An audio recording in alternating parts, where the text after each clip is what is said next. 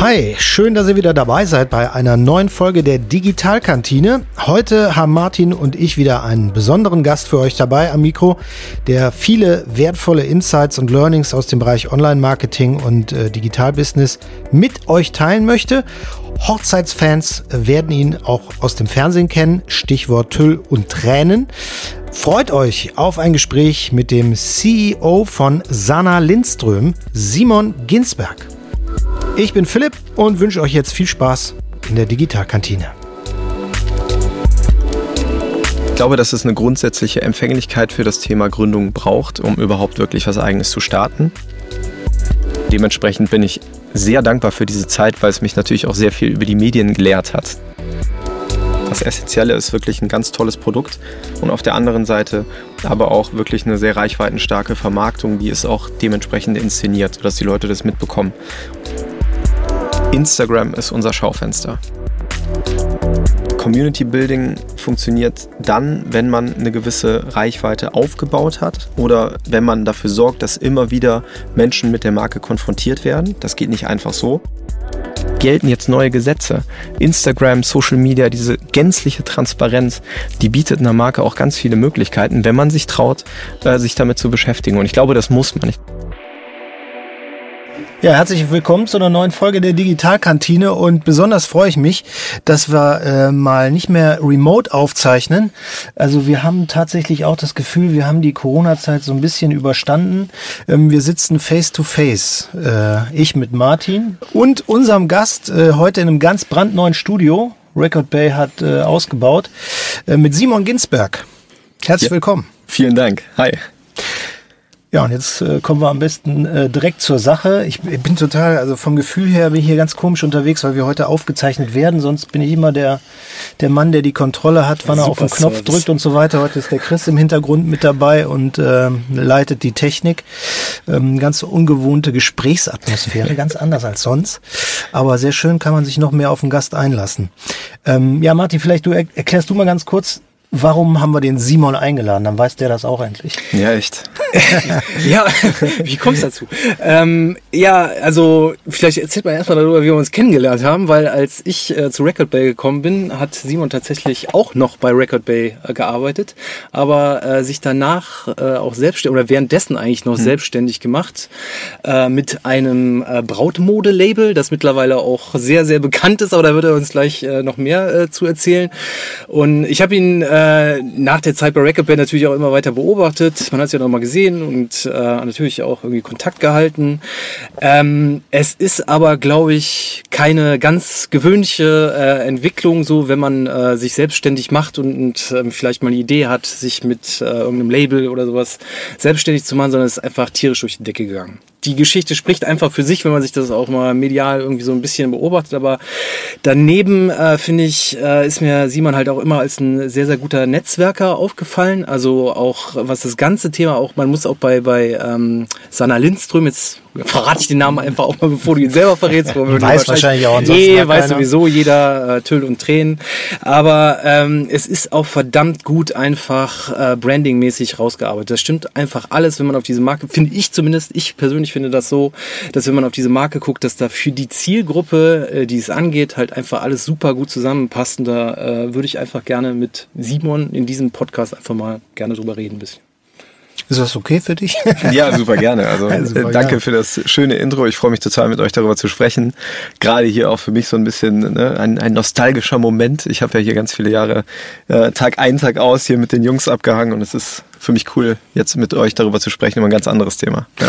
Ist auch eigentlich ganz witzig. Ähm, eigentlich ähm, hätte man die auch so in Mönchengladbach über die Straße laufen können und sagen können, na, komm mal vorbei in den Podcast ähm, und nicht erst darauf warten müssen, dass äh, dein Label Sanna Lindström so durch die Decke geht. Ähm, und ähm, vielleicht deshalb, weil wir bei den Gästen im, äh, in der Digitalkantine auch immer darauf achten, dass wir so ein bisschen den persönlichen Werdegang so ein bisschen rausarbeiten, äh, kommen wir erst noch mal ein bisschen äh, zu den Wurzeln zurück. Vielleicht zu den Wurzeln von Record Bay und vielleicht auch die Parallele ist da zu deinen Wurzeln. Ähm, Record Bay hat eigentlich mal mit Musik angefangen. Und ich glaube, ähm, das war bei dir eigentlich auch eher das größere Thema ganz am Anfang. Ne? ja, genau. Also ich sag mal so, ich habe äh, ich hab Abitur gemacht hier auch in, in Mönchengladbach und ähm, habe mich parallel schon immer ganz viel mit Musik beschäftigt. Mein Vater ist auch Musiker, meine Mutter hat auch schon immer ganz viel mit Musik gemacht und ähm, ich war während der Schule äh, immer im Schulmusical und habe da ganz viel gesungen und es hat mir mega viel Spaß gemacht und ich hätte mir auch vorstellen können, irgendwann mich hauptberuflich mit dem Thema zu beschäftigen. Das wussten auch viele Freunde von mir. Äh, ich hatte mit drei Jahren mein erstes Schlagzeug, war in der Big Band, habe ganz viel mit Musik gemacht und dann tatsächlich, als ich äh, so meinen ersten richtigen Urlaub mit Freunden gemacht habe, äh, war ich auf Mallorca mit ein paar Jungs und als wir da ankamen, ähm, war Deutschland sucht den Superstar, DSDS, gerade vor Ort und hat gecastet nach möglichen Teilnehmern. Wer war da noch in der Jury? Da war Dieter Bohlen natürlich, ja, Anja Lukaseder und Berleska, okay. äh, der Fanta 4 Manager. Und Anja Jugaseda hat ziemlich viel mit Backstreet Boys und so in Deutschland gemacht. Und äh, genau, die waren in der Jury und äh, ich bin dann da tatsächlich hingegangen, weil meine Jungs mich überredet haben. Nicht, weil ich gesagt habe, boah, ich muss da hin und ach, unbedingt. Aber es war dann irgendwie aus einer Laune heraus, bin ich hin, weil die gesagt haben, hier Musical, cool, komm, ist doch witzig und so. Und dann hat das tatsächlich geklappt. Ich bin relativ weit gekommen dann auch, bis in die Live-Shows. Und lange Rede, kurzer Sinn, äh, habe dann tatsächlich auch einen Plattenvertrag äh, danach bekommen, nachdem ich aus der Sendung ausgeschieden bin. Und dann hieß es, okay, du musst jetzt irgendwie auch Producer suchen, die mit dir die Platte dann aufnehmen. Und so habe ich damals die jetzigen Geschäftsführer von Racket Bay kennengelernt, Lars Reinhardt und äh, Christian Behrens. Die hatten genau hier, wo wir sitzen, also eine Etage drüber, ein äh, Tonstudio und haben ganz, ganz viel auch damals schon für verschiedenste Artists äh, produziert. Und so habe ich die beiden kennengelernt und wir haben erstmal, äh, ich glaube, zwei Jahre lang Songs zusammengeschrieben ne? und äh, an einer Platte gearbeitet, die dann tatsächlich nicht veröffentlicht wurde, weil ich mich kurz vorher dann doch dagegen entschieden habe, äh, die Platte zu veröffentlichen. Ähm, aber wir haben uns so kennen und, äh, glaube ich, auch ein Stück weit lieben gelernt. Wir hatten eine ganz tolle Zeit zusammen. Und ähm, ja, und dann irgendwann habe ich mich dann doch entschlossen, äh, dass ich nicht so der Artist bin. Also ich habe mich dann doch eher hinter der Bühne gesehen, weil ich gemerkt habe, dass ich äh, also nicht angeeckt bin mit dem Management, aber ich hatte immer relativ stark meine eigenen Vorstellungen, äh, wie ich auch als Künstler auftreten soll und habe da schon ganz viel mitgesprochen und fand das irgendwie auch viel spannender, als derjenige zu sein, der dann auf die Bühne geht und da die, die Menschen unterhält. Ähm, und habe dann wirklich kurz bevor meine Karriere sozusagen als Sänger äh, begann, äh, gesagt, nee, ich mache das jetzt doch nicht. Ich möchte lieber hinter der Bühne sein, ich will nicht der Artist sein. Und ähm, Genau, und habe mich trotzdem weiterhin super Gutes mit äh, Lars und Chris verstanden. Wir waren auch ständig zusammen essen und so. Und dann irgendwann war die Musikbranche ja generell auch so ein bisschen am Wackeln. Ne? Da, das war noch alles vor Spotify und ne, Plattenverkäufe gingen zurück und man konnte eigentlich nur noch über Events Geld verdienen und so. Es war gar nicht so leicht, auch damals als Artist oder Songwriter oder so überhaupt Geld zu verdienen. Und dann waren auch die Jungs äh, immer schon sehr kreativ und was Produktion und sowas angeht, waren sie halt äh, in sehr, sehr gut äh, natürlich versiert, hatten sich jahrelang damit beschäftigt und haben dann irgendwann irgendwann gesagt, hey, komm, vielleicht können wir auch mal Filme oder irgendwas produzieren oder mal was ganz anderes machen, in die Werbung gehen. Ähm, und ich hatte damals ein parallelen Marketingstudium begonnen in den Niederlanden und war, äh, war immer noch so eng mit den Jungs, dass wir halt auch viel gebrainstormt haben. Und so entstand dann tatsächlich in dieser Zeit meines Studiums äh, irgendwann die Idee für Record Bay, für eine Art Werbeagentur, die Film und sowas auch für andere anbieten kann.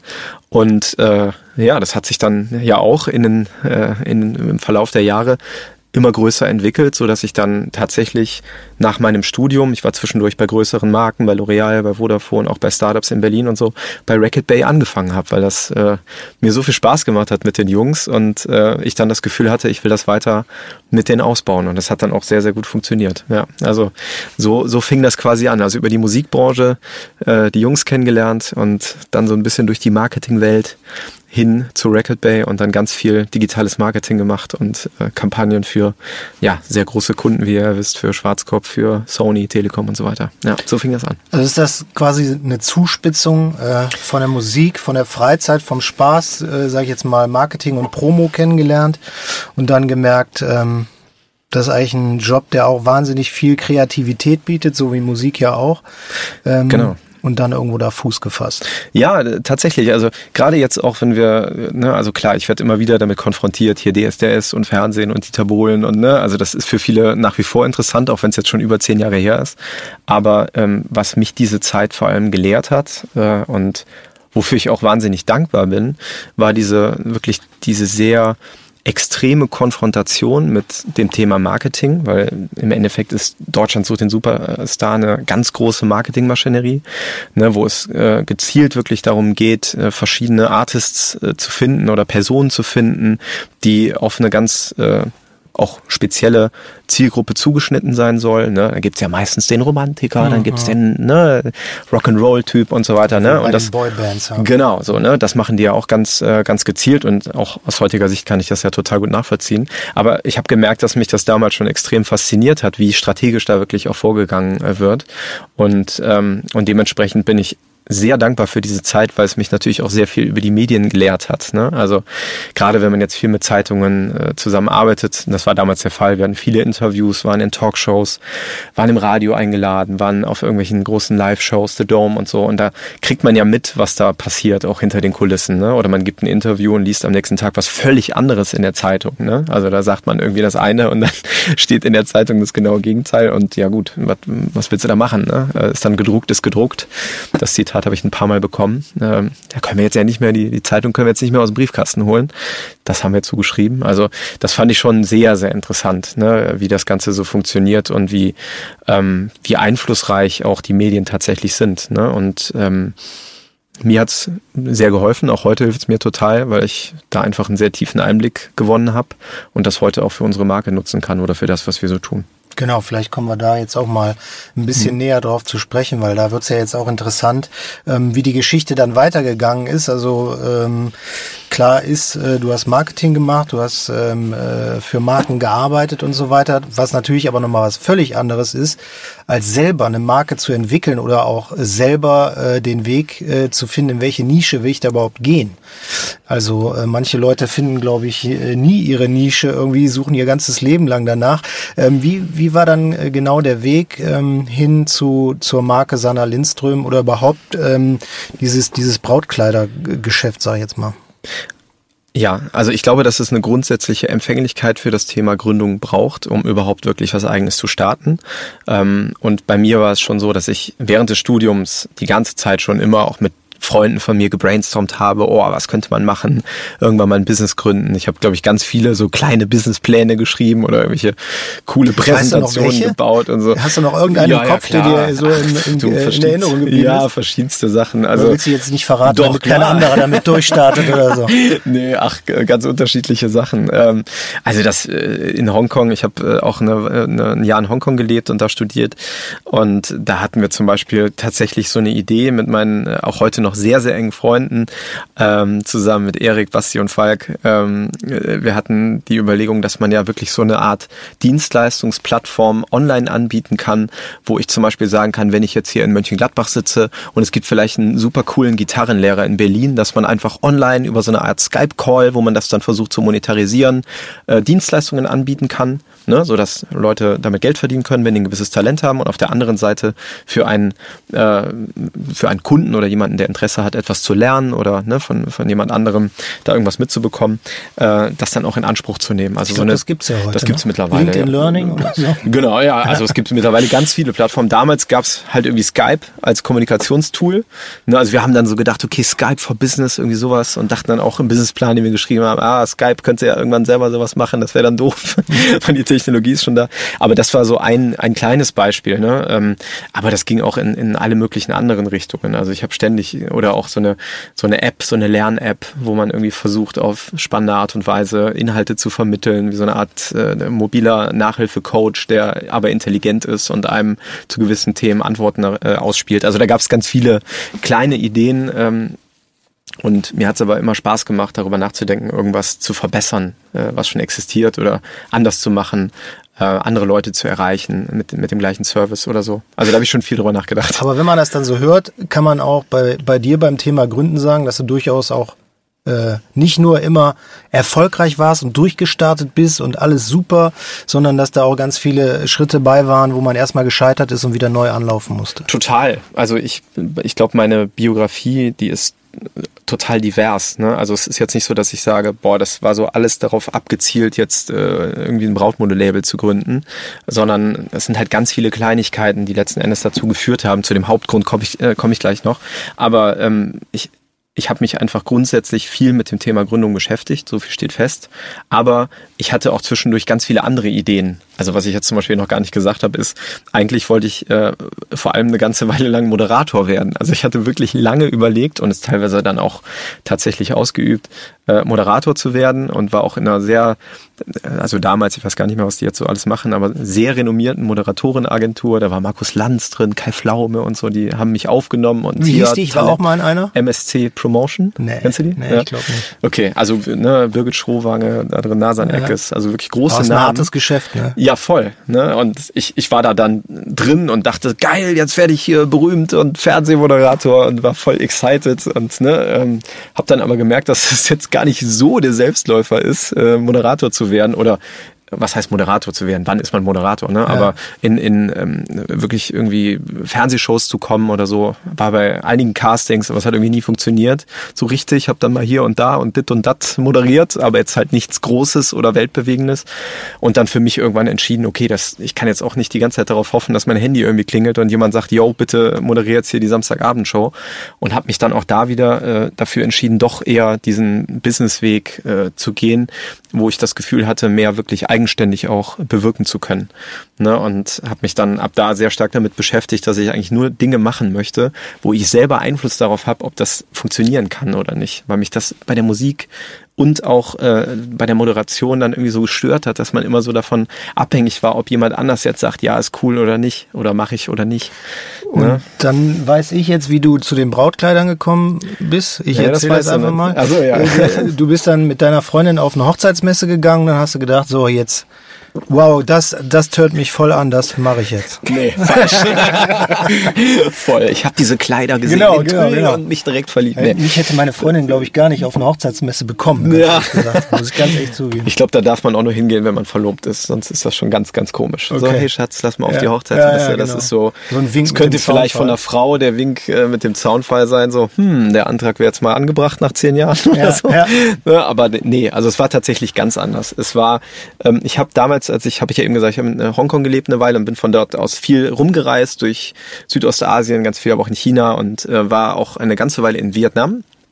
Und äh, dort war ich auf so einer Beachparty, habe da mit Australiern ein Trinkspiel gespielt ähm, und plötzlich kamen zwei Frauen in diese äh, in diese Bar und eine davon ist meine jetzige Frau Sanna. Sie kam rein und ich war völlig geflasht. Also war wirklich so klischee-mäßig Liebe auf den ersten Blick. Ich habe sie gesehen und war wirklich hin und weg.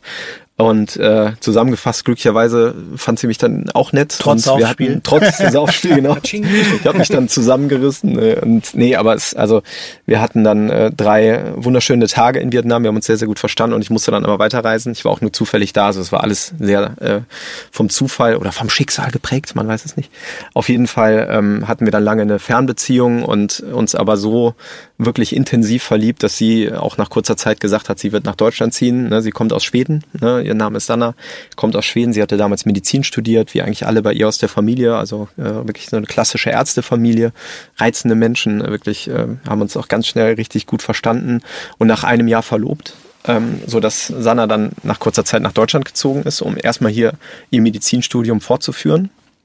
Was nicht einfach ist übrigens. grad- ne? Man muss gerade fragen, das ist bestimmt. Genau, äh, es schwierig, gibt, ja. also gerade im Medizinbereich ist das schon sehr komplex, also was Strukturen angeht, strukturelle Themen angeht, aber auch das Thema Sprache. Ne, Sanna hat, war noch nie vorher in Deutschland, hatte noch nie irgendwie mit der deutschen Sprache Kontakt gehabt, außer jetzt vielleicht im Geschichtsunterricht, was jetzt auch nicht unbedingt so positiv sein muss. Ne, ähm, und äh, genau, und dann irgendwann kam die Hochzeitsplanung. Wir haben uns dann damit beschäftigt, natürlich, wo heiraten wir, wie heiraten wir. Wir hatten beide überhaupt kein Geld, also null, wir waren noch, äh, ne, das war noch im Studium und haben dann gesagt, okay, wir heiraten sehr low budget in Schweden, mieten wir uns so eine schöne Hütte, wie man die auch äh, kennt, so ein kleines Häuschen da am See, feiern da mit unseren besten Freunden und äh, Sanna war dann auf der Suche nach ihrem Kleid und zusammengefasst hat sie ihr Kleid einfach nicht gefunden. Sie hat nicht das Kleid gefunden, wo sie sagt, yo, das ist jetzt hier dieser Wow-Moment, den man ja auch aus dem Fernsehen kennt. Ne? Und, Aber sie hat dann ähm, auch klassisch gesucht in den gesucht in diesen Brautmodenläden, genau, man sie so die nennt. man so ne? kennt. So. Brautmodenläden, genau. Das, das, äh, ne, das sind äh, im Endeffekt sind das so Boutiquengeschäfte, die kaufen Mode von Designern ein. Äh, in Standardgrößen, äh, ne, haben dann so eine bestimmte Mindestmenge, die sie bestellen und verkaufen die dann so standardisiert an ihre Kunden. Genau, und da hat sie einfach nichts gefunden. Ne? Also, es war immer irgendwas, wo sie gesagt hat, nee, das irgendwie gefällt mir nicht so richtig. Und dann war sie irgendwann so frustriert, dass sie gesagt hat, okay, ich design jetzt einfach mein eigenes Kleid. Ne? Und ähm, sie war immer schon sehr begabt, was, was so handwerkliche Themen angeht. Ne? Also die baut auch bei uns zu Hause alle Möbel auf und so, ne? ja, und äh, streicht äh, alle Möbel und repariert irgendwelche Sachen und kann aber auch sehr gut nähen und hat damals dann ihr Kleid designt und gemeinsam mit einer Freundin genäht. Ne? Hat sich die Stoffe besorgt und so und hatte dann ihr, ihr Traumkleid. Dann haben wir geheiratet und kurz nach der Hochzeit haben wir die Bilder veröffentlicht und es haben sich ganz viele Frauen gemeldet und gesagt, boah, ist das ein schönes Kleid, das ist ja der Wahnsinn, wo hast du das gekauft? Und es kam immer wieder diese Frage und sie hat dann halt geschrieben, ja, sorry, ich habe das selber designt und ne, das kann man so nicht kaufen. Ja, kannst du mir das nicht auch designen? Mach mir doch auch mal ein Kleid. Und so ist quasi dieser Gedanke in ihrem Kopf gereift, aha, das ist ja interessant, das könnte man ja vielleicht mal machen, so ein Kleid auf Ebay verkaufen oder so. Das war so der Gedanke. Ne? Und sie war ja dann mit mir ständig in Kontakt, der die ganze Zeit hier Business-Ideen und ah, was kann man machen und hier. Ne? Ich war ja die ganze Zeit da äh, sehr, sehr stark unterwegs. Und so kam der Gedanke, hey, äh, warum, ich weiß ja noch, sie kam dann zu mir und sagte so, ja, soll ich das nicht mal machen mit Ebay und so. Und dann habe ich zu ihr gesagt, das sagt Sanna häufig jetzt noch, äh, auch zu Kollegen oder in Interviews, dann habe ich zu ihr gesagt, wenn du das machst, dann machst du das richtig. Und dann machen wir hier nicht mit Ebay und irgendwie hier einen Trödelmarktstand, sondern dann bauen wir daraus eine richtige Marke. Nur mal ganz kurz zur Einordnung äh, vom, vom Zeitverlauf, weil in Sachen äh, Veröffentlichen und Social Media hat es natürlich in den letzten Jahren auch einiges getan. Äh, welche Zeitraum war das wo, und wo habt ihr die Bilder veröffentlicht? Also wo habt ihr das Auf Feedback Facebook bekommen? war das damals also Facebook. noch. Genau, wo damals Facebook hatten wir nur Facebook. So Facebook war da, ne, das war so 2014, da war Facebook richtig cool, da war das so das Netzwerk. Ja. Ne? Instagram hm, war da noch nicht so das Thema. Ja. Ja, genau, es war auf Facebook. Und äh, wenn du sagst, äh, du hast dir gesagt, äh, mach's richtig, wie, wie seid ihr dann damals die, äh, die Sache angegangen? Genau, das ist ja ein relativ komplexes Thema. Ähm, also Mode zu entwickeln ist, klar, man kann Mode einkaufen und wieder verkaufen, ne, das machen viele, aber wir hatten dann wirklich den Gedanken, eigene Designs zu entwickeln und wirklich ein Modelabel zu gründen, was es Frauen ermöglicht, ähm, ihr persönliches Traumkleid zu bekommen. Das klingt jetzt so klischeehaft, aber äh, Im Endeffekt war es damals schon Sannas Idee zu sagen, Frauen können mitbestimmen, wie das Kleid sein soll. Also wie so eine Art, das hat glaube ich mal irgendeine Zeitung über uns geschrieben, das My, My Müsli der, der Brautmode. Ja, also ähm, du kannst quasi zum einen in der Ästhetik mitbestimmen, wie das Kleid sein soll, indem du sagst, okay, ich möchte das Design haben, aber mit runterlaufender Spitze oder eine Lage Mehrtüll oder wie auch immer. Das ist das eine, die ästhetische Individualität und dann aber auch wirklich die Größe dass das Kleid nicht in der Standardkonfektion kommt, sondern für den Körper der jeweiligen Frau, der teilweise sehr unterschiedlich sein kann, ähm, angefertigt wird. Das war so ein bisschen die Herausforderung. Und dafür haben wir dann sehr lange jemanden gesucht, der das überhaupt anbietet. Ne? Weil hauptsächlich ist das so im Modebereich, wenn man jetzt, ich sag mal, irgendeine Produktion anfragt, die muss man dann erstmal finden und sagt, yo, ich würde gern Brautkleider äh, produzieren, dann sagen, ja klar, können wir machen. Konfektion 36, äh, nimmst du mir tausendmal ab, Konfektion ja. 38, nimmst du mir tausendmal ab und so weiter. Also da bist du halt in einem, in einem völlig verrückten Markt und wir hatten überhaupt kein Geld und gar nichts und haben gesagt, ja, wir würden eigentlich gerne hier so ganz individuell, also genau das Gegenteil, ein Piece jeweils erstellen lassen. Da sagen die hier, ne, also ein bisschen bescheuert. Wenn dann hier gehen wir auf Masse. Ne? Das heißt, es war gar nicht so einfach und wir sind ziemlich viel rumgereist, waren auch in Asien, wo ich auch ein paar Leute kannte ne, und waren dann aber auch äh, in Europa und haben letzten Endes in Polen jemanden gefunden, der das für uns machen kann. Ne? Und das ist auch heute noch unsere Hauptproduzentin. Die hat damals der Sanna ihr Vertrauen geschenkt und gesagt, ach komm, die erinnert mich so an mich selbst. Das ist eine auch so eine wirklich ganz tolle Frau, Natalia, so eine Businessfrau. Ähm, und sie hat äh, gesagt, komm, ich mach das jetzt, ich design dir mal sechs oder ich produziere dir mal deine sechs Kleider, die du hier designt hast, mit den Stoffen, die du möchtest. Und dann gucken wir mal. So. Und jetzt sind wir ihr weltweit größter Kunde. Das ist eigentlich ganz witzig. und auch gut befreundet. Die kommen nächste Woche tatsächlich nochmal zu Besuch mit ihrer Film. Wenn man die Geschichte jetzt so hört, ähm, dann könnte man ja sagen, ähm, der Special Move von euch war einfach dieses Angebot zu machen, äh, man kann selber sein Brautkleid individuell gestalten. Aber ich glaube, wenn man sagt, das macht jetzt alleine euren Erfolg aus, dann äh, ich glaube, da gibt der Marketing-Experte neben mir, mir auch recht. Das wäre zu einfach, ja. Wäre wesentlich viel zu stark verkürzt bei euch. Ja, äh, genau, absolut. Ich glaube, dass es halt zum einen ein gutes Produkt braucht, also ein gutes Angebot in dem Sinne. Und das haben wir, glaube ich, mit äh, diesem schon recht in Anführungszeichen innovativen äh, Produkt auf dem Markt. Aber zum anderen Ne, das, äh, ich sage auch oft äh, irgendwie, was bringt einem das schönste Parfum, wenn niemand danach äh, daran, daran riecht. Ne? Also das heißt, ich glaube, man braucht schon eine Audience, die das überhaupt mitbekommt, dass so ein tolles Produkt da ist. Ne? Das heißt, ich glaube, der Erfolgsfaktor oder das, das Essentielle ist wirklich ein ganz tolles Produkt und auf der anderen Seite aber auch wirklich eine sehr reichweitenstarke Vermarktung, die ist auch dementsprechend inszeniert, sodass die Leute das mitbekommen. Und das ist uns glücklicherweise gelungen. Und, wenn ich noch ergänzen darf, ich weiß nicht, aber vielleicht hast du das intendiert, ist ja auch schon ein Erlebnis. Ne? Also ich weiß genau, noch, ähm, äh, ich hatte im Vorgespräch ja auch gesagt, ähm, war ja sehr früh in einem eurer mhm. Stores drin mhm. und das war damals schon so, dass du da reingegangen bist und du hattest halt schon, da hast du direkt gesagt, oh, ist irgendwie schön. Ja, also ich bin nicht die Zielgruppe hier in Mönchengladbach tatsächlich. Okay. Da sind wir irgendwie mich mit dem Erik, äh, ja. dem schon angesprochenen Freund, übrigens viele Grüße, war auch im Podcaster ja, cool, äh, hingegangen und es ist ja alles sehr abgestimmt. Also du hast, ja. ähm, das ist übrigens auch das Spannende, was ich mal erwähnen will. Wir haben auf der einen Seite natürlich halt die digitale Vermarktung, die bei euch natürlich auch super klappt und da können wir gerne auch noch gleich intensiver drüber reden. Aber das hast du, glaube ich, auch in, äh, auch schon mal erwähnt in Interviews, dass ja auch die Anprobe jedes Mal eine Experience sozusagen ist, ne? Also eine Customer Experience. Klar, ist eine. Also das greift halt insgesamt super gut zusammen und es ist für mich so ein bisschen was. Da können wir auch gerne noch mal größer einem größeren Meta-Zusammenhang drüber sprechen, weil es auch viele große Marken umtreibt. Natürlich eine Sache, die man äh, jetzt sowieso als Spagat schaffen muss, dass man das Digitale mit dem Analogen eben vernetzt, dass diese beiden Erlebnisse äh, eben sehr stark ähm, ineinander übergehen, so dass ein stimmiges Bild erscheint. Und das, finde ich, ist halt echt gut gelöst. Also ich würde diesen äh, analogen Erlebnispunkt bei euch noch ergänzen, wenn ich das darf. Voll, ja, total. Ne? Also ich glaube, klar, das sind jetzt nicht die, also Produkt und Marketing ist nicht alles. Da gibt es ja. natürlich noch ganz viel dazwischen und so, aber ja, sicherlich. Ne? Also ich zähle das jetzt mal mit zum Produkt, mit ja, zu dem klar. Angebot, was wir schaffen.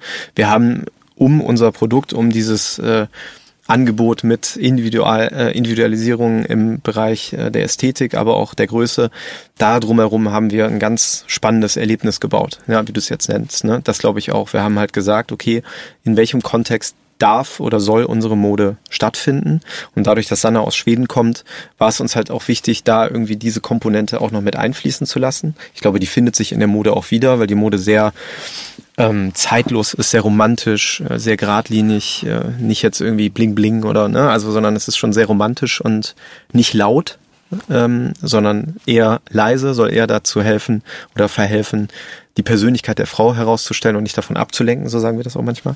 Ähm, das ist das eine, aber vor allem auch die, die Räumlichkeiten, in denen die Anproben dann stattfinden. Weil im Endeffekt äh, das Brautmodegeschäft ähm, ist halt eigentlich so ein bisschen ein Event. Ne? Also es ist eine Anprobe, da kommen irgendwie drei, vier äh, Menschen, Herzensmenschen mit der Braut, ne, die sagen, okay, ich setze mich auf dieses Sofa, ich helfe dir gemeinsam, das vielleicht wichtigste Kleidungsstück deines Lebens zu finden. Ne, und wir überlegen, ist das wirklich schön oder passt das nicht zu dir oder so. Ne? Also da, da kommen mehrere Leute, die setzen sich zwei Stunden dahin und reden dann darüber, welches das Kleid ist, was dann im Zweifelsfall ein Leben lang auch zu Hause als Bild überm Bett hängt. Ne? Also es ist schon eine, eine wichtige Entscheidung für eine Frau.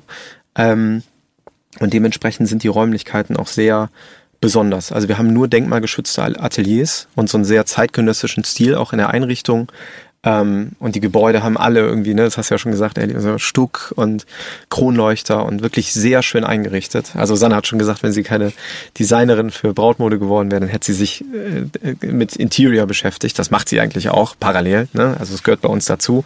Aber das sieht man schon, dass ihr das sehr viel Spaß macht und nach meinem Dafürhalten äh, liegt ihr das auch absolut. Ne? Also das merkt man, wenn man in die Räume kommt. Und deswegen hat das oft fast schon so ein Gefühl wie in einem Museum, wenn man zu Sanna Lindström kommt, weil das alles so hohe Decken und ne, Stuck und also es ist wirklich sehr besonders. Ne? Und das macht auch unsere Marke aus. Wie waren denn die Zwischenschritte? Ja. Also eben klang das ja eher so, ihr habt angefangen, da war es alles erstmal nur digital. Oder liege ich da falsch? Genau, also nee, es war nicht digital. Äh, wir hatten erst überlegt, also der Grundgedanke danach war, ähm, nachdem feststand, okay, wir möchten das machen. Der Grundgedanke war tatsächlich, die Kleider online zu verkaufen. Also wir haben erst gedacht, geil, wir machen eine Online-Plattform, da können sich die Leute dann ihr Kleid so zusammenstellen und ja, und dann halt nach Hause bestellen. So E-Commerce eigentlich. Mhm. Ne? Und ähm, wir haben aber unterschätzt, dass diese Branche schon sehr, ja, dass, dass dieser Eventcharakter so groß ist, dass es gar nicht um den Kauf an sich geht, um das Kleidungsstück an sich, sondern wirklich diese wirklich Zelebration des Momentes. Ne? Also, dass man sagt, ich in diesem Kleid sich das erste Mal zu bewegen, das möchte man im Zweifelsfall gar nicht zu Hause irgendwie machen. So, ach, das Paket kommt super, ich ziehe das mal an, guck mich im Spiegel an und alles super. Nee, sondern man möchte das in einer Räumlichkeit machen, die diesem besonderen Anlass gerecht wird. Man möchte, dass diese Menschen auch dann dabei sind. Und damit haben wir uns dann erst viel intensiver beschäftigt und den Plan, den wir ursprünglich geschrieben haben, haben wir dann wirklich über Bord geworfen, weil wir gemerkt haben, nee, das muss eigentlich offline stattfinden. E-Commerce, ja klar, ne? also müssen wir nicht drüber reden, dass das Thema relevant ist, ne? können wir gleich auch noch drüber sprechen. Aber in dem Stadium haben wir dann für uns doch entschieden, wir brauchen eigentlich einen, einen Store. Ne? Wir brauchen mhm. ein Geschäft, wo wir diese Anproben anbieten. Wir müssen es offline machen. Und haben dann glücklicherweise in, in Ratingen, ne, bei Düsseldorf, ähm, in der Haupteinkaufsstraße, Lindhoffer Straße, haben wir dann äh, so, ein, so ein freies Geschäft gefunden. Wunderschön, wirklich fünf Meter hohe Decken, ganz große Schaufenster, ganz, ganz toll und äh, haben das dann auch bekommen. Also auch dieser Vermieter ähm, hat uns sein Vertrauen geschenkt. Äh, damals war da ja noch nichts. Ne? Wir wussten, wir können die Miete maximal drei Monate bezahlen, haben gehofft, das wird irgendwie funktionieren und äh, hatten da unseren, unseren ersten Store und haben den über eine Messe beworben, auf die wir gegangen sind, wo wir unser ganzes Geld investiert haben, was wir hatten. Auch unsere Eltern haben uns Geld ge geliehen. Das ist die größte Messe, trau dich, größte Hochzeitsmesse in Deutschland und hatten da noch gar keinen Store. Haben uns einfach nur Termine reingebucht und gehofft, das klappt. So, jetzt klingt das ja erstmal so, als ähm, oder der, der, der normale Einzelhändler, der klassische Einzelhändler, der jetzt zuhört, könnte denken, äh, das ist jetzt das Konzept, ähm, ich gehe jetzt auf die Fußgängerzone, da mache ich einen Laden auf und äh, biete äh, auf einer Homepage an, äh, bei mir könnt ihr individuelle äh, Kleider anfertigen lassen, kommt vorbei, guckt. Mhm. Das ist so die einfache Denke, äh, die der normale Einzelhändler hat und warum es bei dem vielleicht dann manchmal eben nicht funktioniert. Dieses Zusammenspiel zwischen digital und analog, dem Laden auf der Fußgängerzone, auf der klassischen Fußgängerzone und dem der Homepage, dem äh, Social Media Kanal und so weiter. Vielleicht kann man das mal ein bisschen rausarbeiten, wie, wie ihr diese beiden Welten verbindet und warum ihr einen Weg gefunden habt äh, oder einen anderen Weg gefunden habt, dass diese beiden Welten ähm, sich miteinander verstehen oder sogar aufeinander aufbauen. Weil normalerweise ist ja heute die, die normale Diskussion ist ja, Fußgängerzonen sind tot, Ladenlokale braucht kein Mensch mehr. Und hier sitzt jetzt gerade das lebende Beispiel, ähm, das sagt, nee, wir brauchen, wir brauchen Ladenlokale. Ja. Tatsächlich. Also es ist ein super interessanter Punkt. Ne? Ich, ähm, der Begriff Schaufenster, den verwende ich auch eigentlich nur äh, im Kontext äh, Analogie für das, was wir wirklich tun. Ich sage eigentlich immer, Instagram ist unser Schaufenster. Der Laden in Ratingen der hat ein Schaufenster. Das ist aber auch der einzige von allen unseren Ateliers. Ne? Ähm, und damals haben wir noch gedacht, wir machen das so ähnlich wie du es jetzt gesagt hast. Ne? So, ja, cool, Schaufenster, da sehen uns ganz viele, die sehen dann Brautkleider und mega. Es ist jetzt nicht so, dass wir das von Anfang an so krass im Blick hatten, wie sehr uns das helfen wird, wenn wir uns auch auf diesen digitalen, Social Media getriebenen äh, Gedanken stürzen. Ne? Ähm, deswegen würde ich sagen, ich glaube, dass es für den Einzelhandel sehr schwierig ist, auf jeden Fall, dass auch diese klassischen Modelle mit hier Schaufenster und die Leute gehen vorbei und kaufen sich was, dass das für gewisse Produkte funktionieren kann. Aber eigentlich, witzigerweise, ist unser Geschäftsmodell gar nicht darauf ausgelegt, ähm, dass man ein Schaufenster oder eine gute Lage braucht. Wir sagen eigentlich, die Lage ist uns egal. Also Deswegen Instagram ist unser Schaufenster. Uns ist das egal, ob der Laden im Erdgeschoss ist, ob das zum Beispiel wie in Hamburg, da sind wir an den Kolonnaden direkt am Jungfernstieg, da sind wir beim vierten, vierten Stock. Also du siehst es im Zweifelsfall gar nicht, wenn du es nicht weißt. Das ist uns aber egal, weil wir sagen, wir vermarkten oder wir, wir zeigen die Immobilie über unsere Social Media Channels und sorgen dafür, dass die Leute da ganz gezielt hingehen möchten. Egal wo das ist. Die geben dann die Adresse in ihrem Google ein, äh, Google Maps und fahren dann dahin. Und wo das ist, ist egal. Und spontan kauft man sowieso kein Brautkleid. Ne? Aber der Gedanke kam erst später. Deswegen, also ich bin total dabei, dass es super schwierig geworden ist, im Einzelhandel erfolgreich zu sein, wenn es einem nicht gelingt, ähm, das Geschäft wirklich so zu vermarkten, dass jemand ganz gezielt dahin geht. Weil ich ertappe mich ja selber dabei, dass ich gar nicht mehr so wie früher, komm, wir gehen mal shoppen, wir gehen mal so durch die Stadt. Also, und ich glaube, dass das bei ganz vielen, gerade in unserem Alter so ist, die mit Zalando und Co. aufgewachsen sind. Ein wichtiges Thema bei euch, aber ich glaube, da stellst du dann lieber die Fragen, weil es, äh, glaube ich, auch was war, was wir in der Vorbereitung so rausgearbeitet haben. Was dich ganz besonders interessiert, Martin, die äh, Community, Community Building vor allen Dingen, was ja dann auch bei diesem analogen und digitalen Modell ähm, eine ganz, ganz große Rolle spielt. Ja, vor allen Dingen halt im digitalen Bereich, ne, also gerade beim Instagram Kanal. Kannst ja auch gerne mal nochmal die Zahlen nennen, wie das oh. Wachstum aktuell aussieht. Mhm. Also, äh, wie gesagt, ich hatte ja vorher schon gesagt, dass ähm, OMR euch da schon sehr löblich auch erwähnt hat, ja. weil das ähm, sehr durch die Decke gegangen ist. Aber es ähm, es hängt ja unheimlich viel dran. Also ja. auch wenn man eure Instagram-Posts sieht, man muss unheimlich, also klar sieht man erstmal einen und denkt, boah, sieht super aus, aber da steht ja eine ganze Menge hinter, wenn man weiß, wie sowas produziert wird. Und das würde mich erstmal initial interessieren, wie bereitet ihr eigentlich sozusagen diese Masse an Content dann doch auch dafür auf? Hm. Also wie entstehen die Konzepte? Vielleicht, du hast ja auch ja. viel mit Konzepten auch hier zu tun gehabt bei Record Absolut. Bay. Ja. Wie bist du da das ganze Thema angegangen und wie ist dann eben der Punkt Community Building auf Instagram? Was macht ihr da? Ist das einfach schlichtes Kommentieren? Holt ihr Meinungen ein? Welche Dinge machst du da? Das äh, ja. würde mich wahnsinnig interessieren. Ja, äh, nee, gute Frage. Also ich glaube, man muss tatsächlich, um die Frage sauber beantworten zu können, muss man einen Schritt zurückgehen, weil Community Building funktioniert dann, wenn man eine gewisse Reichweite aufgebaut hat oder wenn man dafür sorgt, dass immer wieder Menschen mit der Marke konfrontiert werden. Das geht nicht einfach so. Ne? Und da muss man, glaube ich, einen Schritt zurückgehen und sagen, okay, wie kam das eigentlich dazu, dass wir eine kritische Masse mit unserer Marke erreichen konnten? Ne? Und das einer der Schlüsselfaktoren war tatsächlich, dass wir ähm, relativ früh nach Gründung uns bemüht haben, ins Fernsehen zu kommen mit der Marke. Ne, weil ich damals, die Geschichte kennt ihr jetzt, äh, viel mit Fernsehen zu tun hatte, gesehen habe, was passieren kann, wenn man tatsächlich eine gewisse Präsenz im Fernsehen hat. Ne, damals war das so, wir konnten gar nicht in ein Restaurant gehen, ohne dass die Leute irgendwie Fotos machen wollten. Das war echt krass und das habe ich ja live miterlebt. Und festgestellt, okay, wenn man das irgendwie im Business-Kontext nutzen kann für ein Unternehmen, das wäre der absolute Wahnsinn. Ne? Und dann gab es tatsächlich genau in unserer Branche, das wusste ich bei der Gründung tatsächlich auch noch gar nicht, äh, eine Sendung zwischen Tür und Tränen. Das ist eine der beliebtesten Sendungen auf Vox. Und diese Sendung begleitet Frauen bei der Suche nach ihrem Brautkleid. Ne? Und das in verschiedenen Städten, bei verschiedenen Ausstattern, so nennt sich das. Und als wir das gesehen haben, dachten wir, boah, das wäre ja eine super Gelegenheit, äh, unsere Marke dort zu platzieren, aber insbesondere auch wirklich Sanna als Person dort platzieren, weil als äh, jemand wie ich, der einfach maximal verliebt in diese Frau ist, dachte ich, okay, das ist eigentlich das Beste, was passieren kann, weil wenn Sanna da ihren Charme, ihren schwedischen Akzent und alles das, was sie so besonders und liebenswert macht, im Fernsehen präsentieren kann, dann wird das wahrscheinlich noch ganz viele Menschen erreichen, genauso wie es mich erreicht hat, als ich sie kennengelernt habe. Ne? Und das war dann so ein bisschen der, der Gedanke oder auch die Hoffnung, dass wir da vielleicht irgendwie rein können in die Sendung. Und tatsächlich hat's geklappt. Also wir haben da ein Video hingeschickt und das Ganze ne, so aufbereitet, dass äh, ja die Macher der Sendung auch verstehen, warum das vielleicht für die Sendung gut sein kann. Das haben sie glücklicherweise gesehen und haben dann gesagt, okay, wir machen mal so eine Testsendung, gucken, wie das funktioniert. Und das hat halt megamäßig funktioniert. Und dann war Sanna halt eine der Gesichter dieser Sendung. Und ähm, wurde da auch sehr, sehr schnell sehr, sehr beliebt. Kannst du dich noch an die erste Ausstrahlung erinnern? Total, voll, ja, auf jeden Fall. Das war, äh, ja, das war vor vier Jahren im Sommer. Äh, da war die erste Ausstrahlung, es war in Ratingen, noch ganz klein.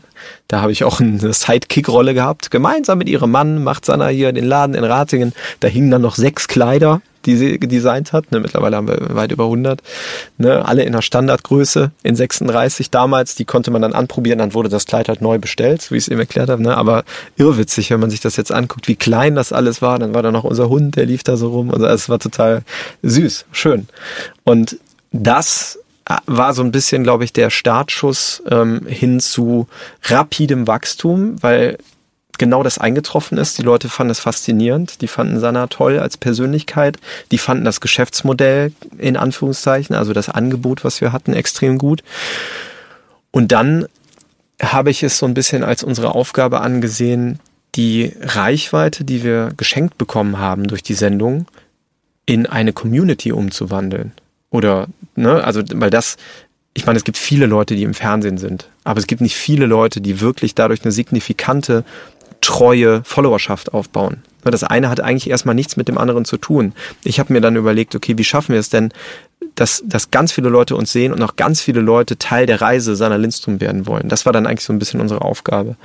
Ne? Und dann kam so der Punkt, dass wir uns immer mehr mit dem Thema Content beschäftigt haben. Also wie, wie können wir es schaffen, ein so attraktives Angebot online ähm, zu bieten, dass die Leute sagen, okay, ich möchte jetzt nicht nur ab und zu mal Sanna im Fernsehen sehen, sondern ich will eigentlich, ich will mehr Sanna. Also da, ich, ich will wissen, was, äh, was sie privat trägt, ich will vielleicht wissen, was sie macht, was ihre Hobbys sind, ähm, ich will wissen, welche Leute bei ihr arbeiten, wie man überhaupt ein Brautkleid designt, was, was steckt da überhaupt hinter, was ist so der, der Alltag einer Designerin und so weiter und so fort. Wie ist es überhaupt in Schweden? Sanna kommt ja aus Schweden, was, was, Ne? Also ganz, ganz viele Themen, die wir dann für uns identifiziert haben. Wir nennen das heute Content Bubbles, also Themenbereiche, über die wir als Marke berichten können, ohne dass es komisch ist, ne? ohne dass es unnatürlich ist. Ne? Und da haben wir verschiedene für uns identifiziert. Eins ist zum Beispiel ne, Sanna als Person, alles was mit Sanna zu tun hat.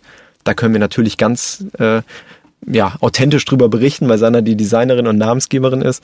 Alles, was mit dem Thema Brautmode natürlich zu tun hat, aber auch alles, was mit dem Thema Schweden zu tun hat, aber zum Beispiel auch alles, was mit dem Thema Frau an sich zu tun hat. Thema Selbstliebe, Body Positivity, Sorgen, die man haben kann, weil wir in unserer Kommunikation auch sehr viel Themen ansprechen, die man für gewöhnlich nicht anspricht. Also wir wollen Frauen wirklich dabei helfen, sich gut zu fühlen für den Moment, weil wir festgestellt haben, dass diese Anprobe auch ein, ein, recht kritischer Augenblick sein kann für eine Frau, weil sie eigentlich sehr selten so stark bewertet wird wie dann. Sie steht dann auf einem Podest, hat ein Kleid an und dann sagt die Mutti, boah, nee, deine Beine, die sehen aber, das sieht aber aus wie Baumstämme. Ne, sowas passiert und da haben manche auch Angst vor und wir versuchen Frauen halt auch darauf vorzubereiten. Ne? Also das heißt Content Bubble Frau und so weiter und so fort. Und diese Beschäftigung mit dem Thema Inhalte, äh, Content. Ne? Also wie schafft man es, Formate zu entwickeln, die für Leute so spannend sind, dass sie dabei bleiben möchten. Und das ist vor allem, und das ist ganz, ganz, ganz wichtiges Learning für Social Media, dass es sich nie nach Werbung anfühlt, sondern dass es sich immer nach Mehrwert anfühlt für den User. Dass er freiwillig guckt und sagt, yo, da habe ich was mitgenommen. Und sei es Entertainment, ne? also Entertainment, Inspiration, alles, was irgendeine Form von Mehrwert darstellt, das war für uns der Anspruch an die Inhalte, die wir entwickelt haben und Authentizität im Übrigen, also dass es glaubwürdig ist, äh, über was wir da erzählen. Und das hat uns dann, glaube ich, jetzt sehr stark zusammengefasst, ähm, geholfen, dass Leute, die uns sehen, bei uns bleiben wollen weil die gesehen haben, okay, das ist jetzt hier keine Werbeveranstaltung. Hier ist das neue Kleid. Kauf es jetzt. Swipe nach oben. Das passiert bei uns ganz, ganz selten, dass wir das machen. Und wenn, dann hat das immer eine Vorgeschichte und dann ergibt es auch wirklich Sinn, dass wir den Leuten sagen, kauf es jetzt, weil vielleicht ganz viele gefragt haben, wo kann ich das denn bestellen oder so. Aber es ist erstmal so, dass wir glauben, dass jemand, wenn er etwas kaufen möchte, es dann auch tut aber dass er vor allem darüber informiert werden will und so eine emotionale Bindung zu einer Marke aufbauen möchte, bevor er kauft, gerade wenn es jetzt über Online ist. Ne? Genau, und das ähm, hat uns auf jeden Fall sehr geholfen. Community Building, äh, ein Thema, was wahnsinnig komplex ist, was man natürlich jetzt oberflächlich anreißen kann, aber ähm, welche Learnings ähm, habt ihr beim Thema Community Building gemacht, wo du sagst, äh, das war so mit das Wichtigste und das haben wir am Anfang völlig unterschätzt? Ja, also genau, wir sprechen auch oft davon, dass wir quasi ein Community-driven Brand Development betreiben. Also dass wir unsere Marke gemeinsam und mit der Community entwickeln. Und, ähm, und das bedeutet sozusagen, dass wir uns auch trauen, nicht immer perfekt zu sein, sondern wenn wir irgendwas nicht wissen, einfach auch unsere Community zu fragen und zu sagen, okay, wir wollen gerade ein neues Produkt rausbringen, wir wissen aber nicht, ob ihr das cool findet. Was sagt ihr? Hier, das wäre eine Hose, die man auch als Braut anziehen kann. Findet ihr das cool? Ja oder nein? Und dann kriegt man plötzlich ein wahnsinnig ehrliches Feedback. Also man kriegt wirklich so, ich sag mal, ein Marktfeedback, was ja präziser nicht sein könnte, weil es 100% Zielgruppe ist, auf der einen Seite. Auf der anderen Seite ähm, hat man den Kunden oder den Usern auch das Gefühl gegeben, ein Teil der Marke zu sein, mitbestimmen zu können und nicht einfach nur, ich sag mal, im Kinosaal zu sitzen und sich berieseln zu lassen und zu sagen, jo, das ist jetzt Sanna Lindström, die machen da so ihr Ding, sondern zu sagen, ey, ich habe abgestimmt und ich habe gesagt, die sollen eine Hose machen, jetzt machen die sogar eine Hose. Als Beispiel. Also das ist nochmal was anderes. Das heißt, man stärkt eigentlich die Bindung zur Marke, indem man den Usern die Möglichkeit gibt, mitzugestalten. Man hat ein super Marktfeedback und man kann damit natürlich auch Prozesse total verschlanken. Also das mal so als ein Beispiel. Also das heißt, wir nehmen unsere Community immer ganz aktiv mit an die Hand. Wir zeigen die unfertigen Designs, wir zeigen Stoffe, wir zeigen Kartons, die irgendwo rumliegen. Wir sagen hier, wir sind gerade hier mitten in der Produktion, es sieht hier total chaotisch aus und so weiter. Und wir haben festgestellt, dass das die Beiträge und Inhalte sind, wo die Leute wirklich am meisten drauf abfahren, wo das größte Feedback ist und wodurch wir unsere Marke einfach noch viel mehr aufbauen können. Das heißt, zusammengefasst, Mut zur Imperfektion. Also wir haben gemerkt, Perfektion ist das, was dich vom Anfang abhält und was Leute auch ein Stück weit mehr von dir entfernt. Je perfekter das Video inszeniert ist und je, je geiler das irgendwie gedreht ist, umso weniger Views haben wir. Das ist ein ganz wichtiges Learning. Also nicht immer perfekt, sondern gerne auch mittendrin und wirklich Community mit reinnehmen. Also das als allererstes. Als zweites, ähm, auch ein ganz wichtiges Kriterium, sich auch mal zu trauen, Dinge völlig anders zu machen. Gar nicht zu sagen, ja, in der da waren wir ja eben auch bei dem Beispiel in der Brautmohnbranche. Da muss man auf jeden Fall ähm, eine Standardkonfektion machen. Da äh, darf man keine Männer mit in die Anprobe nehmen oder wie auch immer. Nee, sondern einfach zu sagen, okay, was können wir machen, was uns einfach noch mehr Aufmerksamkeit äh, schenkt, wodurch wir vielleicht noch mal einen ganz anderen Zugriff zu unserer Zielgruppe bekommen. Sanna hat zum Beispiel ja ein Buch geschrieben, wo sie einfach auch ihre Erkenntnisse und ihr Leben nochmal ganz transparent dargelegt hat und in eine schöne Geschichte gepackt hat. Das hat super funktioniert. Das war ein Spiegelbestseller und hat uns geholfen, auch mal völlig andere ähm, Menschen anzusprechen, im Buchregal plötzlich zu liegen als Brautmodelabel mit dem Namen von Sanna, der auch der Unternehmensname ist, hat uns natürlich wahnsinnig geholfen und Sanna noch mal näher an die Kunden herangeführt. Ne, das heißt, Dinge anders machen, ähm, andere Produkte rausbringen, die vielleicht auch gar nicht so offensichtlich erstmal erscheinen. Das ist auch nochmal so eine Sache. Ne? Als zweites, also, also ruhig sich was trauen, was erstmal vielleicht gar nicht so offensichtlich wirkt. Und bei Content nicht vergessen, wie wichtig es ist, auch authentisch zu sein und nicht als der Profi rüberzukommen, der immer alles perfekt weiß, sondern ruhig auch da, das geht so ein bisschen auch in Richtung des ersten Punktes, diese Imperfektion. Authentisch bedeutet für mich ganz gezielt, ähm, ehrlich und offen Dinge anzusprechen, die zum Beispiel auch nicht so gut funktionieren. Weil auch das sorgt wiederum dafür, dass man eine gewisse Menschlichkeit als Marke ausstrahlt. Häufig ist es so, dass die Firmen, die immer so tun, als wäre alles perfekt und die die perfekten Werbespots bieten und alles immer super ist, dass die gar nicht so viele Follower haben, weil man das Gefühl hat, yo, da, da, da passiert nichts. Das ist nicht wie das Leben halt so ist, dass man einfach sagt, Mist, wir haben jetzt was gelauncht und haben vergessen, die Bestände einzutragen. Kacke, war nicht so cool. Deswegen kriegt ihr beim nächsten Mal 15 Prozent, weil wir es hier verdaddelt haben.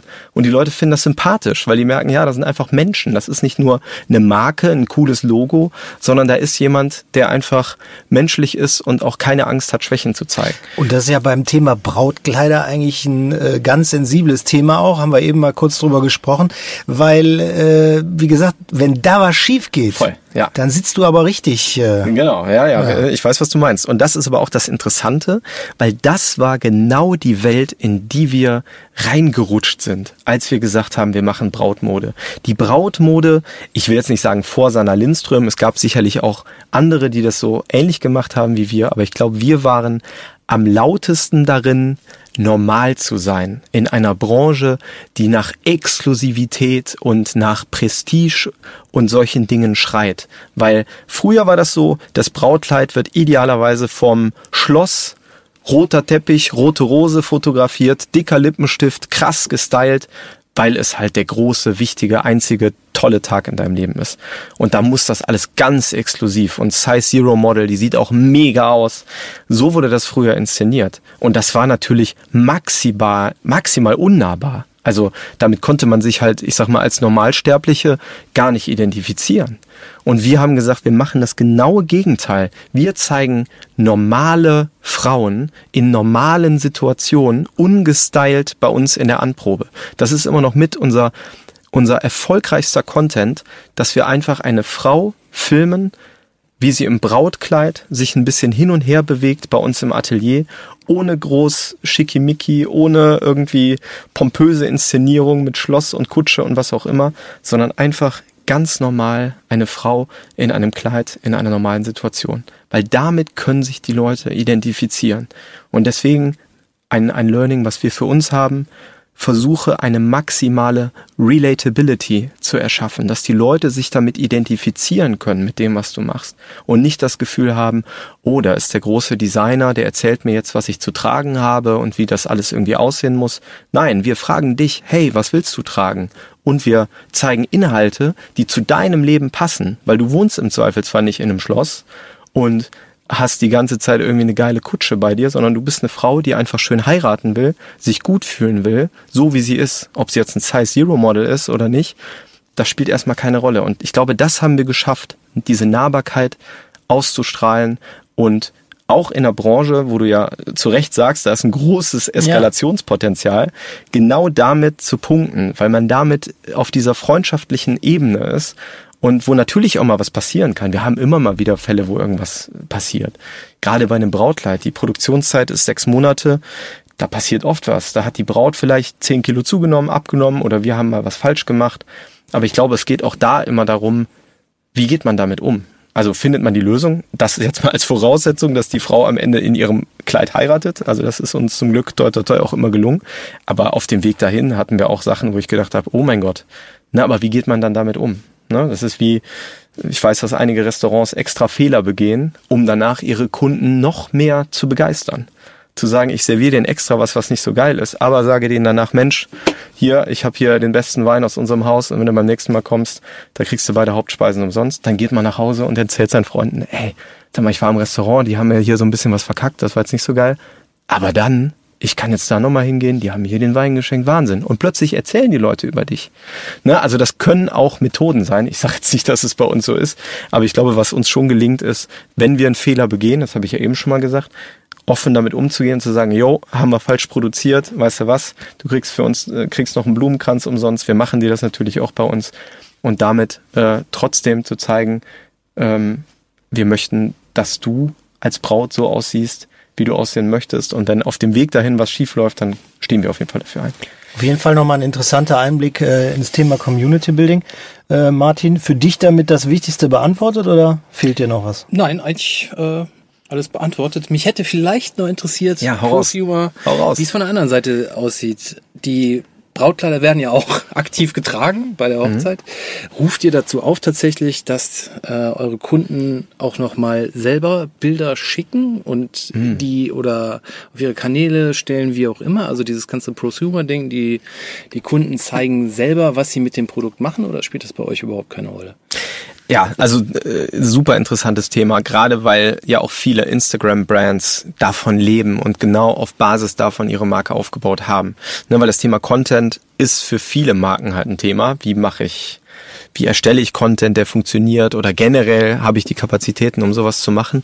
Und da hilft einem dieser Prosumer-Gedanke natürlich total zu sagen, hey, wir machen User-Generated Content, unsere Community erstellt für uns den Content und wir reposten den, kriegen dadurch noch Reichweite, weil die das vielleicht reposten wiederum und so. Ähm, also das ist ein Thema bei uns, total, aber kein ganz lautes Thema, weil ähm, die Inhalte, die von den Kunden erstellt werden, die sind meistens von irgendeinem Fotografen gemacht und jeder Fotograf hat so ein bisschen seine eigene Handschrift. Ähm, und das ist denen auch total wichtig ne, dass diese Handschrift auch erkennbar ist. Manche haben viel, viel Sättigung in ihren Bildern, manche wenig, ne, manche benutzen besondere Filter und so weiter. Und diesen Fotografen ist es meistens ganz wichtig, dass die Bilder nicht mehr bearbeitet werden. Das heißt, die müssen genauso bleiben, wie sie sind. So, und wenn man sich unseren Social Media Kanal anguckt, dann haben wir ein sehr, sehr charakteristisches, sehr klares Erscheinungsbild. Das heißt, wenn wir ein Fotograf wären, dann würden wir sagen, don't touch all pictures. So, ne? Die müssen so bleiben, wie sie sind, auf jeden Fall. Und das Problem haben wir in Anführungszeichen auch mit vielen Fotografen, die ja die Bildrechte haben. Mhm. Ähm, dass sie sagen, hey, wir fänden es mega, wenn ihr uns erwähnt, aber bitte fasst die Bilder nicht an, weil das ist der Stil, den ich anbiete meinen Kunden. Und wenn die bei euch dann das Bild, was super hell und super poppy ist, ähm, sehen, dann erwarten die das vielleicht, dass ich das für dich mache und das würde ich, würde ich eigentlich nicht tun. Ne? Deswegen lange, lange Rede, kurzer Sinn. Für uns ähm, relativ selten, dass wir Bilder tatsächlich so verwenden können, dass wir sagen, das passt auch in unseren Feed und in unsere Markenästhetik. Ähm, aber wir gehen, äh, da haben wir ja noch gar nicht drüber gesprochen, immer mehr auch in Richtung Content, der von anderen auch für uns erstellt wird. Ich finde den Begriff Influencer jetzt nicht so hundertprozentig angebracht, aber wir wollen auch immer mehr mit Partnern zusammenarbeiten, vielleicht auch mit anderen Firmen zusammenarbeiten, um Mehrwerte zu schaffen, weil es halt auch immer schwieriger ist, auch für eine Marke wie uns, ähm, Reichweite zu erzielen oder eine kritische Reichweite zu erzielen, um weiter wachsen zu können. Und deswegen gehen wir immer mehr auch hin und überlegen uns, wie können wir mit anderen Firmen und oder vielleicht auch Influencern zusammen Produkte entwickeln oder Kooperationen machen, um dadurch nochmal mehr Reichweite zu erzielen oder um auch vielleicht einfach andere Formen von Mehrwerten zu schaffen. Mhm. Ne? Und ähm, aber ich glaube, dass es für viele andere Firmen extrem wirkungsvoll sein kann. Gerade wenn man jetzt nicht sagt, okay, ich habe jetzt hier meine Content-Abteilung mit allem Pipapo, ähm, sondern ich incentiviere vielleicht meine Community und sage denen, hey, immer wenn ihr uns ein Bild schickt, dann kriegt ihr nochmal fünf Prozent äh, auf euren E-Commerce-Einkauf oder so. Ich glaube, dass es sehr wirkungsvoll sein kann, weil Content-Produktion teuer ist. Das ist einfach so. Ähm, deswegen würde ich das immer empfehlen. Immer wenn es möglich ist, versucht die Community dazu, ähm, wirklich zu motivieren, Inhalte für dich zu erstellen. Aber sei auch penibel darin, Verträge abzuschließen, dass du diesen Inhalt auch verwenden darfst. Das auch mal so als das kleines. kann nämlich sonst teuer werden. Oh ja, das hatten wir auch schon mal. Ja. Wir wurden auch schon mal verklagt. Ähm, ja, das war so in der Anfangszeit, wo wir dachten, ach, cooles Bild, yo, das lade ich mal als Header auf die Webseite und mache hier mal einen coolen Post und so. Genau. Und dann kommt der Fotograf und sagt, finde ich nicht so cool. Hast du da die Rechte für? Nö. Ja, dann zur Kasse bitte. Da sind Fotografen auch rigoros, aber das ist ja auch ihr gutes Ich glaube, Recht. dass ja. da viele sogar das, ganz strategisch angehen, Ja. ne? weil das ist vielen nicht bekannt. Das Thema Nutzungsrechte und Urheberrecht äh, im Bereich der Fotografie ist auch sehr komplex. Ne? Da gibt es ganz viele verschiedene Regelungen. Da, da spielt es auch eine Rolle, wie lang das Bild auf einem gewissen Kanal zu sehen ist und, ne? und, und so weiter. Also ganz viele Sachen, die da eine Rolle spielen. Das weiß ich nur, weil wir da schon mal arg verprügelt worden sind. Ähm, und da muss man aber wirklich auch drauf aufpassen. Also gerade im Bereich Pro, Prosumer, ähm, User-Generated Content, ganz, ganz wichtiges Thema, das auch rechtlich gesehen sauber abzuwickeln, weil sonst kann es wirklich teuer werden. Hast du da irgendwie 30 Bilder auf deinem Kanal und sagst cool, und dann rufen die Fotografen an oder die Rechtsanwälte und sagen, sag mal, ne, hast du die Rechte dafür? Could be expensive. Ihr seid ja jetzt Tipp. auch eine Marke, die äh, relativ, sage ich jetzt mal, abhängig ist von bestimmten Kanälen. Also ich sag mal, äh, Vox, äh, hast du schon gesagt, äh, ist natürlich für euch äh, ein totaler Glücksfall, dass ihr dabei Tüll und Tränen dabei seid. Jetzt seid ihr natürlich, ähm, hast du jetzt auch äh, öfter erwähnt, äh, ganz stark bei Instagram äh, vertreten. Ähm, da sagt man ja auch durchaus immer, ähm, bespiel nicht jeden Kanal, sondern wirklich nur der Kanal, ähm, der zu dir passt. Inwiefern verfolgt ihr denn dann auch so, sag ich mal, Social Media in Richtung Kanälen, wo dann äh, vielleicht der ein oder andere sagt, wir müssen jetzt unbedingt auf TikTok, wir müssen unbedingt dahin, wir müssen unbedingt dahin. Wie wägt ihr sowas ab, wo ihr wo ihr sein müsst. Oder dass ihr zum Beispiel dann auch, wie du es eben gesagt hast, ein Buch veröffentlicht. Ja, genau. Also ich glaube schon, dass es wichtig, ähm, also ich glaube schon, dass es wichtig ist, dass man sich nicht nur auf einen Kanal wirklich konzentriert, weil man, ich glaube, Facebook ist da ja ein sehr prominentes Beispiel für, äh, nie wissen kann, wie sich das Ganze entwickelt. Ne? Also wenn wir jetzt den Effort äh, auf Facebook setzen würden, den wir zum Beispiel auf Instagram setzen, dann hätten wir echt ein Problem, weil wir bei Facebook kaum noch Engagement feststellen. Das ist einfach so. Ähm, ich glaube, dass man nicht genau abwägen kann, wie erfolgreich ein Kanal für eine Marke sein kann. Wie zum Beispiel jetzt TikTok ist ein sehr gutes Beispiel. Wir beschäftigen uns stark mit dem Thema TikTok. Wir sind noch nicht aktiv. Also je nachdem, wann das jetzt hier ausgestrahlt wird, äh, sind wir vielleicht da aktiver als, als jetzt. Aber ähm, wir glauben vor allem, dass man ein Stück weit in die Zukunft schauen muss ähm, und auch abwägen muss, ob der Kanal perspektivisch gesehen wichtig werden kann. Also bei TikTok ist es so, jetzt würde ich sagen, das ist überhaupt nicht unsere Zielgruppe. Ne? Also die 17-jährigen Mädels, die da lustige Tanzvideos hochladen, jetzt mal ganz klischeehaft gesprochen, ähm, sind jetzt erstmal nicht diejenigen, wo ich sage, die werden morgen heiraten, ne? wenn man jetzt nur vom Kerngeschäft ausgeht. Aber das hat man bei Instagram damals auch gesagt. Ne? Also damals war Instagram ja so eine hippe, coole, kreative Plattform, wo viele Fotografen und so waren und sich da so ein bisschen ausgetobt haben. Oft ist es so, dass die Jüngeren sich erstmal mit den Kanälen beschäftigen und das dann irgendwann so relevant wird, dass auch die Marken darauf aufmerksam werden. Und bei TikTok ist es ja, glaube ich, jetzt überhaupt kein Geheimnis mehr, dass dieser Kanal auch perspektivisch gesehen eine ganz große Relevanz haben wird. Das sieht man ja daran, dass alle großen Brands sich schon sehr intensiv damit beschäftigen und auch viel Geld ausgeben, weil man natürlich auf TikTok zum Beispiel auch für wenig Geld viel Reichweite bekommt. Bei TikTok äh, ist es ganz im Gegenteil zu Instagram so, dass man wirklich viele Menschen auch organisch erreichen kann. Ne? Und bei Instagram, wir sehen das, ne? wir haben uns viel also wir haben, ich will nicht sagen, wir haben das Instagram-Game durchgespielt, aber wir haben uns sehr viel damit beschäftigt und, ähm, und wir stellen halt auch fest, dass die Reichweite extrem sinkt. Ne? Klar, schaut Instagram auf also die adaptieren ja ganz viel, ne, von Snapchat mit den Stories oder auch die Reels, Reels jetzt. Ne? Genau, hätte ich jetzt gesagt, schieb genau. doch einfach deine Reels von Instagram auf TikTok genau. und fertig. Ja, genau. Also das ne? ein Stück weit kann man das machen, aber ich glaube schon, dass man für TikTok ein klares Konzept braucht, wo man wirklich auch ganz gezielt auf diese Zielgruppen geht. Für mich ist es ein ganz tolles Beispiel, wie die Tagesschau das zum Beispiel macht äh, auf, auf TikTok, ne, wo die wirklich zeigen, wie was passiert da eigentlich unter dem Tisch, ne, wo drücken da die Moderatoren drauf und beleuchten das mal von so einer ganz anderen Perspektive. Da muss man sich auch trauen zu sagen, oh, das passt jetzt aber mal gar nicht in unsere Marken äh, Corporate Identity hier, äh, plötzlich eine pinke Farbe zu nehmen, weil das irgendwie die Leute cool finden. Ja, aber den Kanal gab's halt auch irgendwie vor, vor 20 Jahren noch nicht und jetzt gibt's halt andere Regeln. Nämlich die Regel, dass man sich ruhig was trauen darf und dass man nicht immer alles so Ne, da waren wir eben beim Thema Perfektion, so perfekt und ne, alles muss hier ganz sauber und clean und wir dürfen nie irgendwie Fehler zeigen oder zu viel von uns erzählen. Nee, gelten jetzt neue Gesetze.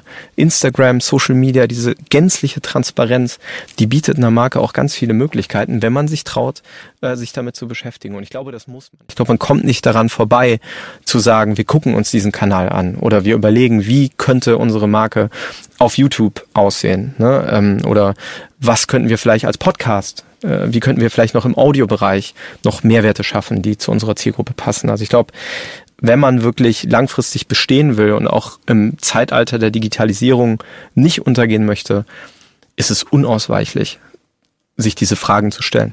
Ja. Aber was man ja auch dann äh, bei euch sagen muss, was etwas Besonderes ist, ähm, man könnte ja jetzt so denken, Sana Lindström, klassische Influencerin. Das ist es ja eigentlich nicht. Ihr seid ja schon irgendwo eine Marke mhm. und die Inhalte, die ihr aufbereitet, ähm, das macht ihr ja auch nicht selber alles.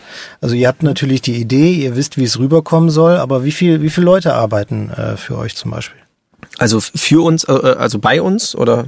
Für, ja, insgesamt. Ja. Was, ste was steckt ja. an, an Team und genau. so weiter dahinter? Ja. ja, also Sanna Lindström hat mittlerweile, also wir bezahlen 71 Gehälter also 71 Menschen sind für Sanna Lindström beschäftigt. Äh, mittlerweile halt in auch anderen Städten Deutschlands. Wir haben ja den Schwerpunkt nach wie vor hier im Rheinland, in Mönchengladbach. Da ist auch unser Hauptsitz äh, in der Villa Lindström, so nennen wir das Gebäude. Und, ähm, und gerade der Bereich Content ist bei uns total wichtig, ne? weil das sagen wir auch in, öfters, auch in anderen Gesprächen, aber so verstehen wir uns auch wirklich intern. Wir sind auf der einen Seite ein Modelabel, ein Brautmodelabel oder auch Lifestyle-Label.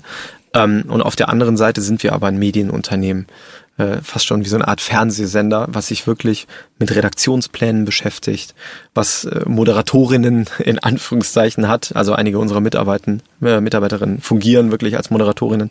Ähm, was Kamerateams äh, hat und Lichtausstattung und wie auch immer. Also wir haben wirklich diese beiden Komponenten ähm, vereint für uns als Firma, damit wir die Möglichkeit haben, diese Inhalte zu produzieren. Und das haben wir wirklich alles in-house. Also das machen wir alles in-house.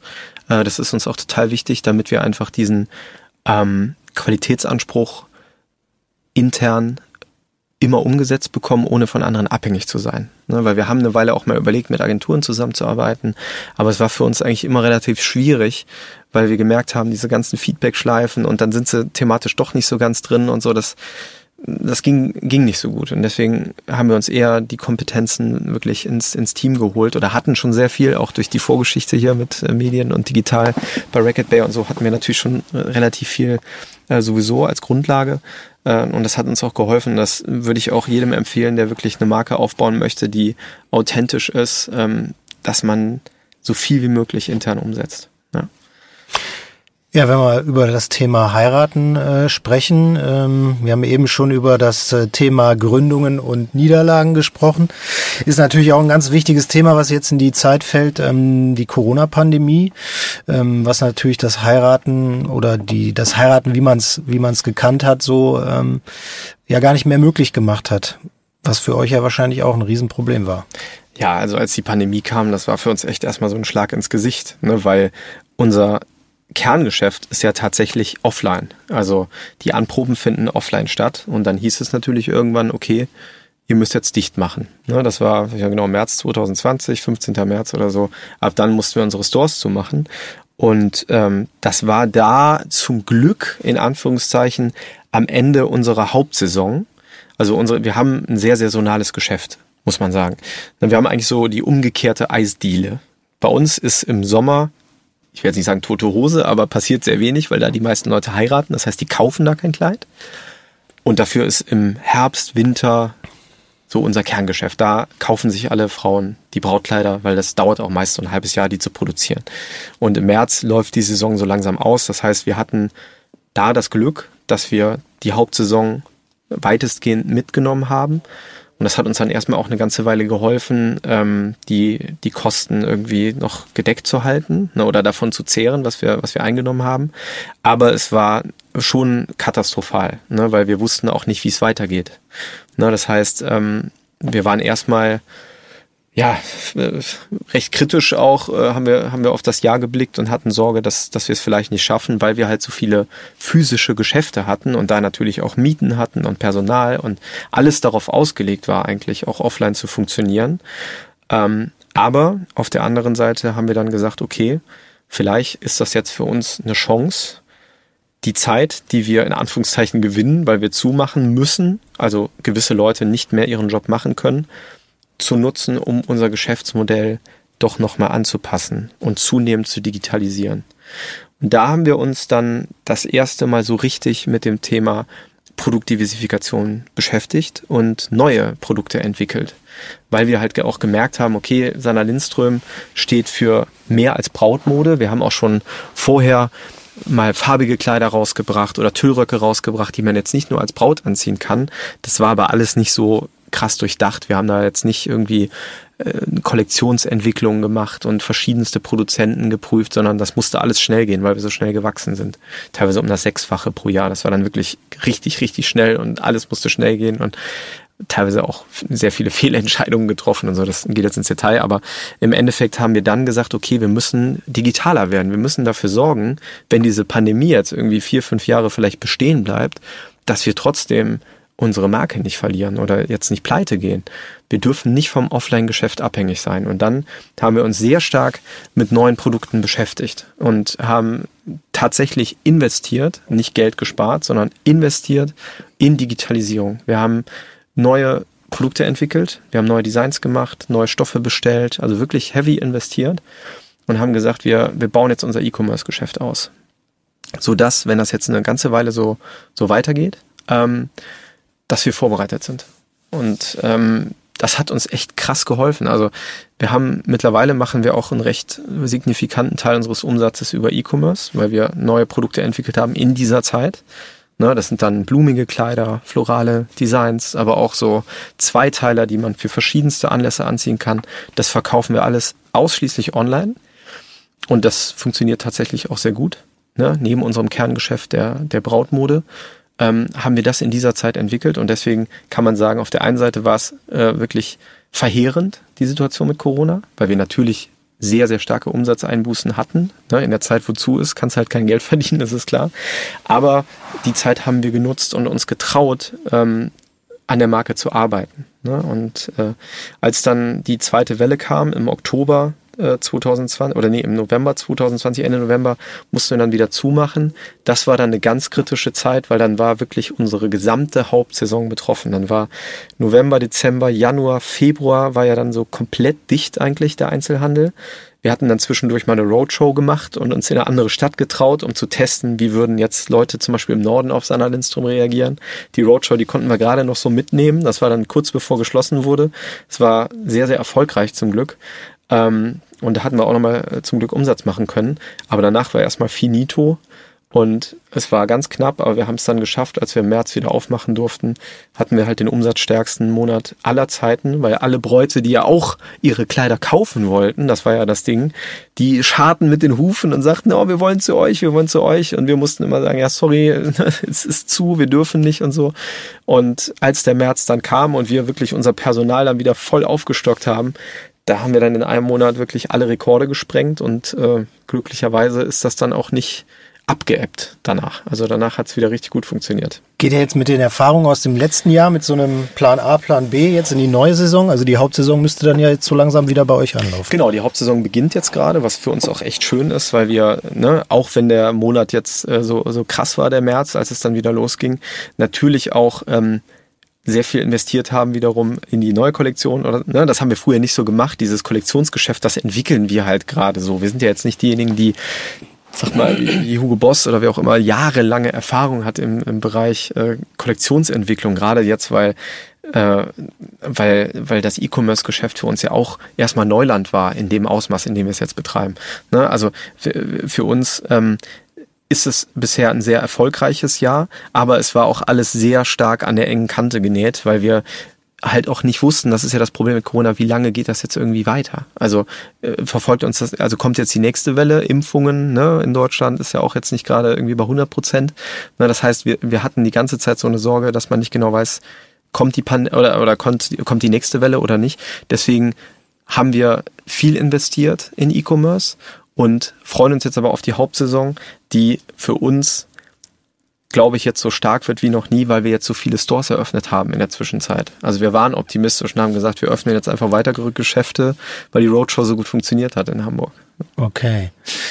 Ich habe tatsächlich mal zum Digitalen nochmal eine Frage. Ja. Ich weiß, dass das äh, dann noch nicht so ja, weit ja, ist und hier nicht auf dem äh, Stand von Hugo Boss seid, aber ähm, das analoge äh, Business ist ja doch dann eben, sagtest du, auch sehr stark darauf ausgelegt, dass man eben personalisiert sozusagen sein Kleid. Ja. Habt ihr das auch vor in äh, dem, was ihr digital anbietet? Oder könntest du auch sagen, welchen Plan du sozusagen verfolgst? Also was wäre so deine Vision ja. jetzt 2021 bis von mir aus 25, wohin das Digitalgeschäft gehen soll? Ja. Und wie sich das auch für den, für den Konsumenten halt anfühlen soll, weil gerade weil es halt analog so stark ist, wird mich das. Ja, also wir sagen eigentlich immer, wir wollen, dass sich Sander Lindström auf jedem Kanal gleich gut anfühlt. Also sei es auf einer Messe, sei es auf der Website, sei es bei uns in den Ateliers, in Social Media Channels, überall soll die Experience sich gleich gut anfühlen. Und deswegen, ne, wir haben eben darüber gesprochen, wie erlebnisreich so eine Anprobe ist, ist es für uns halt immer noch ein bisschen schwierig, darüber nachzudenken, dass man diesen Bereich des Kerngeschäftes komplett digitalisiert. Also das, es ist schwierig, aber ja, wir beschäftigen uns mit dem Thema und wir glauben auch, dass es möglich ist, da eine Experience zu schaffen, die für die Kunden ähnlich emotional ist und, und vielleicht auch wirklich eine Alternative ist für die echte Anprobe in den Stores. Ne? Also das ist ein Thema, mit dem wir uns beschäftigen. Wann das kommen wird und wie und was, ne? das, das weiß ich jetzt noch nicht. Aber Fakt ist, wir sind da dran und ähm, glauben auch, dass gerade wir für dieses Thema eine gute Lösung bieten können, weil es halt sowieso schon unser Kerngeschäft ist, dass man individualisieren kann. Brautkleider online bestellen, das kann man schon sehr lange. Das gibt's. Also es gibt, glaube ich, eine Quote von äh, 20 Prozent, die ihr Kleid online kaufen. Das sind dann Frauen, die vor allem sagen, okay, aus budgetären Gründen möchte ich das lieber online haben oder ne, wie auch immer. Also gibt, gibt eine signifikant große Zahl, finde ich, 20 Prozent dafür, dass das Erlebnis ja so wichtig ist, ist die Zahl groß und die wird auch immer größer. Und deswegen glauben wir, dass wir uns auch damit beschäftigen müssen, weil es eigentlich schon gut zu unserem Geschäftsmodell passen würde, zu sagen, hey, bau dir dein Kleid und kriegst nach Hause geschickt. Aber wie das dann ist und wie schön das dann auch ist, das muss man dann natürlich im Detail ausarbeiten. Aber wenn du sagst, okay, wie ist die Perspektive, wie soll es weitergehen, ne, 2021, 2022, 2023, ich glaube, wir werden uns vor allem mit der physischen Expansion beschäftigen. Also wir wollen Sana Lindström verfügbarer machen, weil wir einen D2C-Case haben. Also wir verkaufen wirklich ausschließlich unsere Marke über unsere Kanäle. Uns gibt's jetzt nicht bei Bräuniger, P&C, About You, wo auch immer, sondern wir sind aktuell wirklich komplett äh, Direct-to-Consumer unterwegs. Ähm, und dementsprechend wollen wir dafür sorgen, dass wir einfach eine stärkere Verfügbarkeit anbieten können. Also es wird weitere Sana Lindström Stores geben in Deutschland und perspektivisch gesehen auch ganz klar äh, in Europa. Ähm, das ist das eine. Auf der anderen Seite werden wir weitere Produkte entwickeln, die jetzt auch nicht nur horizontal irgendwie entlang äh, der im, im Modebereich liegen, sondern auch gerade im vertikalen Bereich wollen wir mehr machen. Da gibt's verschiedenste Ideen. Ne? Wir haben eben über Interior gesprochen, wo wir, glaube ich, auch einen recht charakteristischen Stil haben. Das heißt, wir werden uns bestimmt mit dem Bereich Home beschäftigen, ähm, aber sicherlich auch in den Beauty-Bereich gehen. Ne? Und da schauen, dass wir ähm, das, wofür wir stehen, nämlich auch für Natürlichkeit, für, ne, für die individuelle Schönheit der Frau, die jetzt nicht unbedingt durch viel Make-up oder was auch immer ähm, verändert werden muss, dass wir da auch Produkte finden, die dazu passen ne, und die man dann zusätzlich noch zu dem, was wir anbieten, ähm, im E-Commerce-Bereich anbieten kann. Also das, das sind so Themen. Ne? Das heißt, auf der einen Seite, glaube ich, starker Fokus auf E-Com, Produktdiversifikation und auf der anderen Seite äh, die Standortexpansion im physischen Bereich. Ja. Ich habe ich hab noch ganz viele Fragen eigentlich. Ähm, eine wäre zum Beispiel, das Thema Männer. Hm? Kommt bei euch in welcher Weise vor? Ähm, das Thema Männer, ja, ist eine gute Frage. Weil ich also, jetzt immer so, wir haben über Kleider gesprochen und äh, über, ja. über Erlebnis und äh, Frauen, wie sie sich fühlen oder Frauen werden beurteilt. Aber Männer spielen beim Heiraten teilweise, glaube ich, auch eine, eine Rolle. Also, ich sag mal so, Männer, genau, also Männer spielen beim Heiraten eine große Rolle. ohne, ohne die Männer geht's nicht. Aber wenn du jetzt fragst, irgendwie ist das unsere Zielgruppe oder so, nee. Also, Wird's auch nicht werden? Nee. Also wenn dann, also wenn du mich jetzt so fragst als Geschäftsführer von Sana Lindström, würde ich sagen nein. Wenn dann mal was anderes gründen oder wie auch immer, ne? aber nee, also Männer, äh, es passt nicht in unsere Welt. Wir sind ja. wirklich sehr stark auf die V. Super. Fokussiert, ja. Und äh, ich, ich bin ja, raus. Okay. Nee, das, äh, nee, also das, das würde nicht, würde nicht passen. Also äh, da müssen wir schon zu viel verändern, weil wir einfach so stark den Fokus auch in der Kommunikation auf die Frau legen. Ähm, und ich glaube auch bei Instagram Ne? Also wir haben jetzt knapp 108.000 Follower. Ich glaube, davon sind 99 Prozent Frauen. Und 1%, das hätte ich jetzt nämlich auch gefragt. Ja, ja, also das, genau, und die 1% sind dann wahrscheinlich irgendwie die, die, die Männer von den Frauen, die das irgendwie spannend finden und oder auch die Männer von unseren Mitarbeiterinnen, die gucken wollen, was die so machen, weil ja ganz viele unserer Mitarbeiterinnen auch als wie so eine Art Influencerin agieren bei uns auf dem Social Media Kanal. Ne? Ich bin ja äh, vor meiner Hochzeit mit in den Brautmodeladen gegangen, wurde rausgeschmissen. Ja, wollte ich gerade sagen, darf man ja. doch gar nicht eigentlich, oder? Aber das heißt, darf also, man gar nicht. Also es gibt da, ich glaube, jeder Laden hat da verschiedene Richtlinien. Ne? Also es gibt auch Geschäfte, ich nenne das jetzt ganz bewusst Geschäfte, da kommt man rein und dann fragen die dich tatsächlich, das war auch bei Sanna damals so, haben sie eine Kaufabsicht? Also wollen sie kaufen? Und dann, nein, dann sagst du, ja, wie, also, wie, ja, ich bin hier, weil ich heiraten werde und ich brauche noch ein Brautkleid. So. Und ob ich jetzt hier kaufe, kann ich noch nicht sagen, weil ich, ich weiß nicht, wie mir die Kleider gefallen. Aber es gibt wirklich Läden, die ganz stark darauf aus sind zu sagen, okay, wenn du nicht von vornherein sagst, dass du kaufst, dann nehmen wir uns jetzt ja auch nicht die Zeit und deinen Mann, den darfst du nicht mitbringen und Fotos machen darfst du auch nicht und Sekt kostet fünf Euro und wie auch immer. Also sowas gibt's alles. Ne? Sowas hatte ich und es war eine ganz besondere Experience. ja, also sowas gibt's alles. Ne? Aber ähm, ja, bei uns ist das nicht so. Also wir sagen, du kannst auch deine, deine Katze mitbringen, wenn du Bock hast, ne? Und das Gefühl hat, hast, die gibt dir irgendwie ein gutes Gefühl. Ne? Also das, das ist uns egal. Ne? Wir, auch Begleitpersonen, klar, wir haben jetzt gerade bei Corona gibt's da Richtlinien, wo wir sagen, okay, maximal so und so viele Personen. Ähm, aber wer da jetzt mitkommt, ob der, also das spielt überhaupt keine Rolle. Hauptsache die Frau fühlt sich wohl und Sekt kostet auch nichts. Und also, ne, das, das ist, ja, ich glaube, da kann man auch sehr viel falsch machen und sich wirklich Kunden im Vorhinein schon schon vergraulen. Wir haben nicht gekauft. ja, nicht gekauft, okay. Aber damit können wir aus der Folge aussteigen, Martin. Wir können ein Business gründen. Ja, wir können den, den, den männlichen Sana Lindström entwickeln. Ja. Ja. Mr. Spack oder so. Hatten wir rein, schon mal die rein, Idee, ja. ne? Männeranzüge, maßgefertigt.